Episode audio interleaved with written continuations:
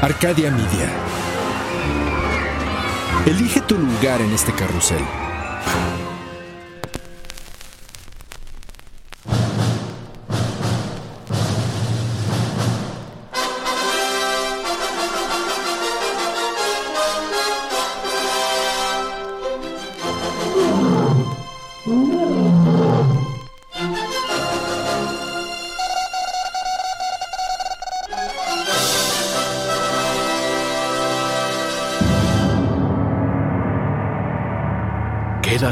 Ustedes su anfitrión, el doctor Torcuato Anarquímides Pérez, PhD.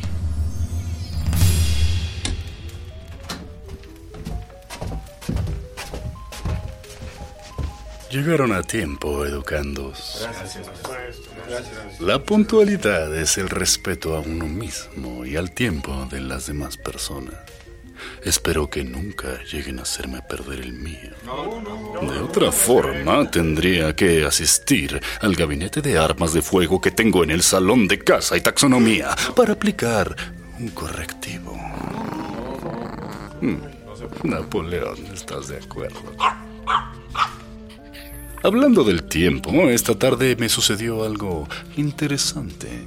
Tanto que llevó a mi mente a dar tumbos en la circunvalación del pensamiento.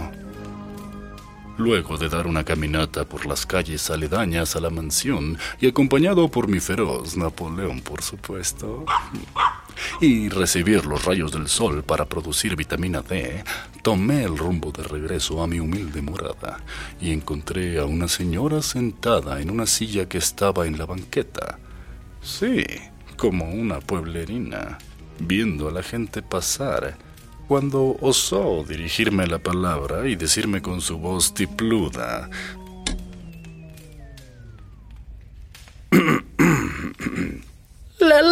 La mano, no le saque. Ah, ¡Qué ligereza! ah, ¡Qué imprudencia! Ah, por supuesto, le agradecí, como debe hacerlo siempre un caballero, y continué mi camino. Sin embargo, no pude quitarme esa idea de la mente. Durante siglos el hombre se ha interesado por saber más sobre el futuro. ¿Por qué? ¿Por qué? Si no pueden arreglar ni su pasado, ni vivir su presente, ni planear su día. ¿No se dan cuenta que el futuro es una consecuencia de sus decisiones y acciones del presente? Aparentemente no. Qué curioso, ¿no?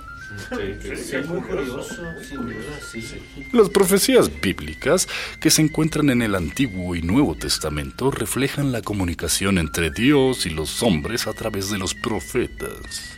Los que creen en esas profecías ven en ellas mensajes y descripciones sobre la llegada del Mesías y el futuro de Israel, pero también sobre asuntos relacionados con la política mundial, los desastres naturales e incluso sobre el destino final de la humanidad. Estas revelaciones llegaban a los profetas por medio de epifanías, visiones, sueños o revelaciones por ángeles como en el momento de la anunciación a la Virgen María de que sería la madre de Jesucristo. Mi madre relataba haber soñado de la misma manera justo cuando fui concebido. Y mientras para otros estos eran mensajes celestiales, hoy en día ustedes millennials le llaman ego, intuición o pepito grillo.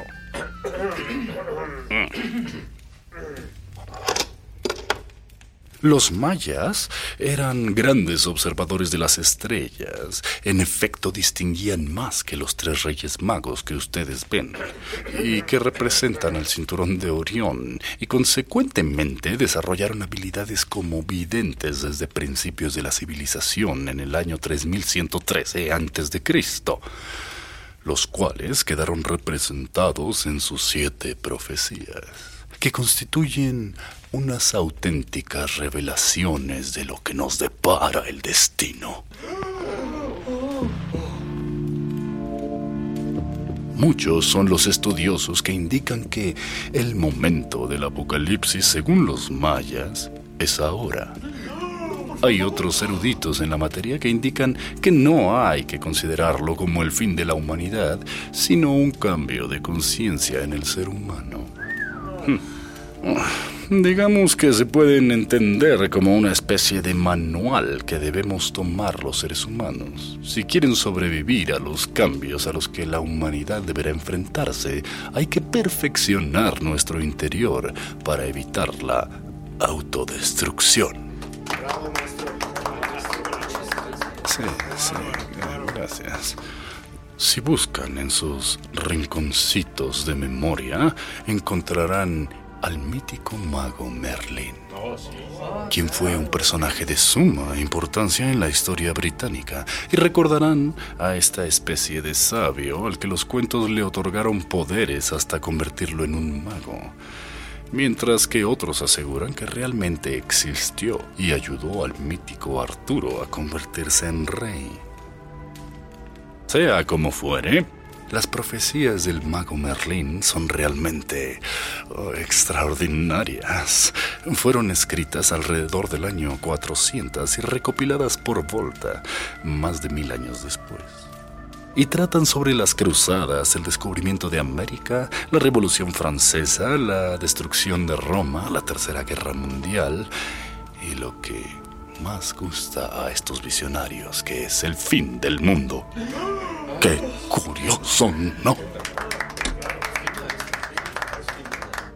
Avanzando un poco en el tiempo, una de las predicciones más conocidas de la historia religiosa es la profecía de los papas y antipapas que se atribuyen a San Malaquías quien fue un obispo católico nacido en Irlanda en 1094, prediciendo su propia muerte que sucedió en 1148. A eso se le llama planear.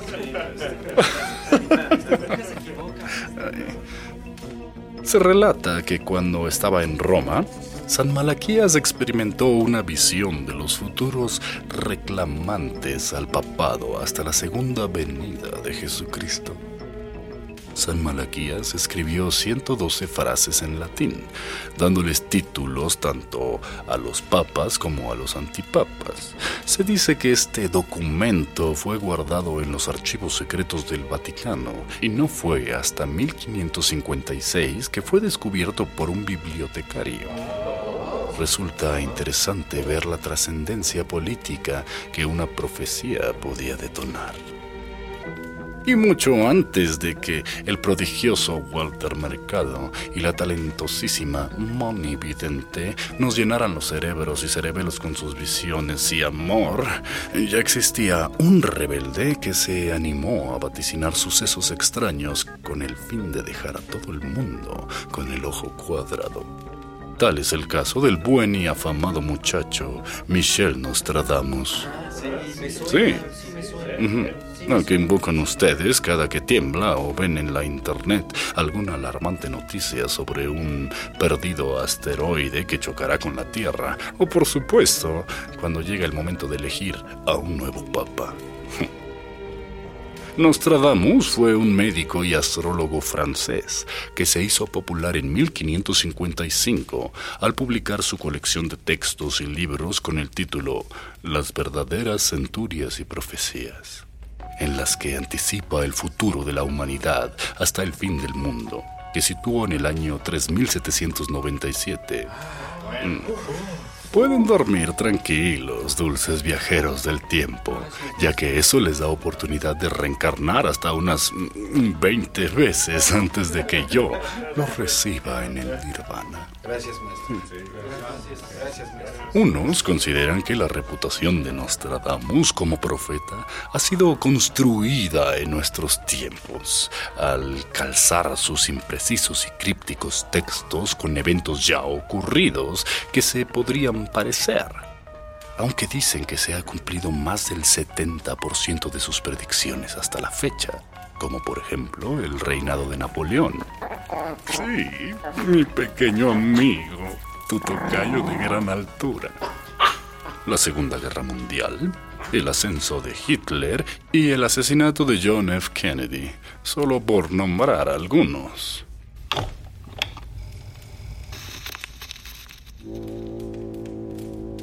Por su parte, nacido en 1877, Edgar Cayce fue un medium estadounidense que decía poseer la habilidad de responder a preguntas sobre temas tan diversos como la sanación, la reencarnación, las regresiones a vidas pasadas, inmortalidad, espiritualidad, guerras y futuros acontecimientos, mientras se encontraba en un estado hipnótico de trance esta habilidad que poseía hizo que adoptara el sobrenombre de el profeta durmiente. Qué curioso, ¿no? Sus procedimientos para obtener esos estados mentales eran múltiples. Medicinas, masajes, hidroterapia, ejercicios, hierbas y remedios naturales eran utilizados. Él veía las causas de la enfermedad que a veces se remontaban a anteriores encarnaciones y enseñaba a sus pacientes cómo disolver karmas pendientes. Ahora ustedes se acercan a la filosofía zen. ¿Son veganos? Porque los animales les mandan mensajes y van a spas de oxígeno. ¡Qué curioso el siglo XXI, ¿no? Sí, curioso, curioso. El místico ruso Grigory Yefimovich, el controvertido personaje histórico mejor conocido como Rasputin o el monje loco, y a quien se le atribuía el poder de curar enfermedades y predecir el futuro, se hizo célebre por la misteriosa influencia que ejerció como sanador y consejero de la familia del zar Nicolás II, en especial sobre la emperatriz Alejandra que dicen estaba de muy buen ver.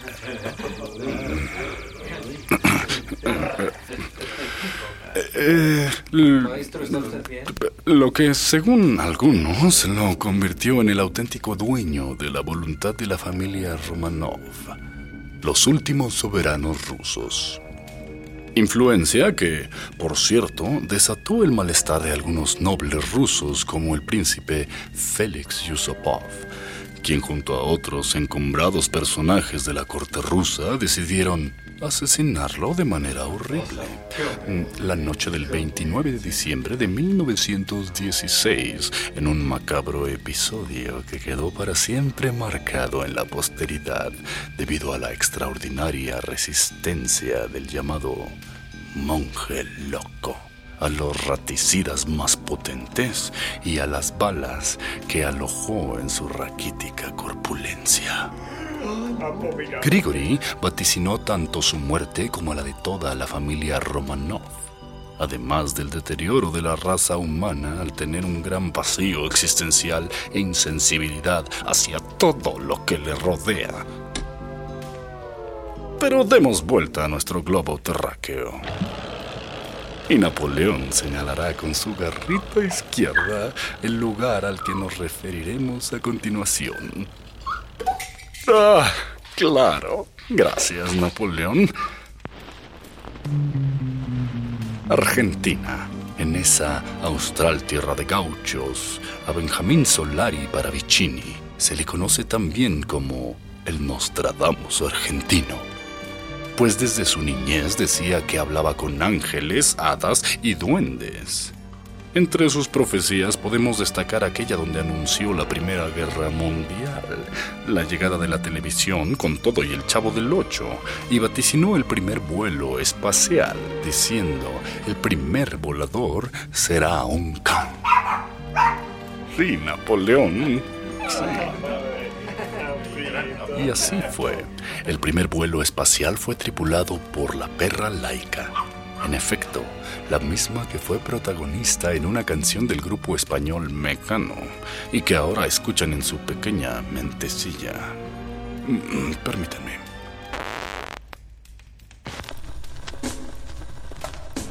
Era y se llamaba Laika.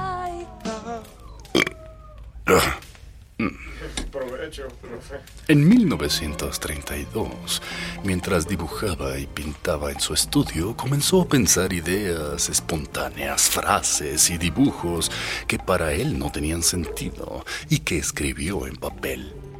Siendo católico, destruyó muchos de estos dibujos porque no creía en ellos. Solari declaró en varias ocasiones que al realizar estos trazos oía una voz y sentía que su mano era guiada. ¡Qué curioso, no! Solari realizó, según él, bajo mandato de su ángel de la guarda llamado José de Aragón y otras personalidades incorpóreas, más de mil dibujos proféticos que él llamaba psicografías premonitorias, realizadas a lo largo de su vida entre los años 1936 y 1972. Incluso, ya más ubicado en nuestros tiempos, el astrofísico británico Stephen Hawking predijo el fin de la humanidad en más de una ocasión con diferentes y horribles finales para nuestra especie. Yo soy de la idea que sí, hay gente fea que se merece ese final. Entre ellas, Hawking decía que la superpoblación y el consumo extremo de energía convertirán a la Tierra en una bola de fuego hacia el año 2600. Esta es una referencia clara y extrema al cambio climático. Tranquilos, eso da tiempo para unas siete reencarnaciones. Contrario a lo que podían pensar, este profesor de Cambridge estaba totalmente en contra de mandar señales para contactar con alienígenas superdesarrollados, ya que, en su opinión, cualquier alienígena que sea capaz de recibir, descifrar nuestro mensaje y viajar hasta la Tierra sería también capaz de aplastarnos sin piedad. Hay gente fea en el espacio también. El famoso científico también advirtió que las máquinas acabarán siendo más inteligentes que los seres humanos y podrán llegar a reemplazarnos por completo, sumado a que llegó a declarar que la agresividad es un rasgo que sirvió para que la raza humana pudiera sobrevivir en sus primeros días, pero que se ha convertido en una carga mortal en la época de las armas nucleares. De esto da mucho que pensar. Reflexionemos juntos. Pero antes de dejarlos para retirarme a descansar un poco en mis aposentos, ya que Hans tiene listo mi baño de sales del Himalaya, debo añadir que este tema es exquisito y sin fin como lo es el tiempo y fluido como lo es el agua. Queridos educandos, los invito a recapacitar cuántas veces han escuchado a ustedes mismos ponderar sobre su vida sin aparente cohesión antes de acudir al horóscopo, el tarot, leerse la mano, el café o incluso canalizar ángeles. Brujería, esoterismo, ayuda espiritual, como gusten llamarle. La principal voz, jóvenes ilustres, está en su interior y ahí yacen sus mensajes. Acerca del mundo, así como Julio Verne predijo la llegada del hombre a la luna, Isaac Asimov la de la Internet o Albert Einstein la existencia de las ondas gravitacionales, Nunca está de más tener en cuenta lo que las grandes mentes contemporáneas tienen que decir acerca del futuro de nuestro futuro, aunque en ocasiones no sean demasiado halagüeñas. Reflexionemos entonces, apreciados aprendices, que a veces parecen apéndices. ¿El hombre se siente solo? ¿El hombre teme a cómo vivirá su vida, cómo morirá? ¿O es su gusto culposo apocalíptico? Lo que hay que tener presente y lo único seguro es que la curiosidad mató al gato. ¡Qué curioso! Que yo lo diga, ¿no?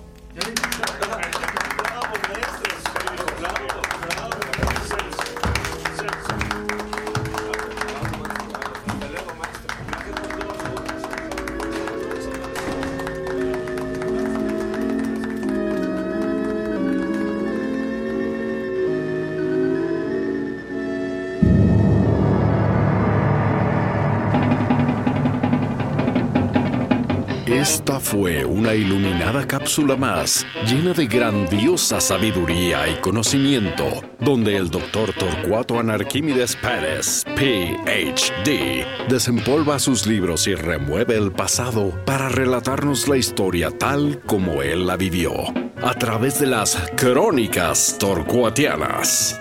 El doctor Torcuato desea agradecer de manera superficial a la ínfima colaboración de Juan Carlos Turel y Rubén Moya, pasando de largo y sin darle suficiente importancia a la recopilación de las bitácoras de expediciones torcuatianas por parte de Yolanda Castillo.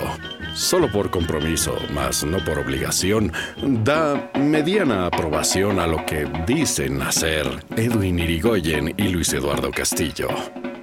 Esta es una obra de la vida real. Ningún animal fue aburrido en la producción de este podcast. Derechos reservados a la izquierda. Sufragio efectivo, no reelección. Dino a las drogas. Come frutas y veganos.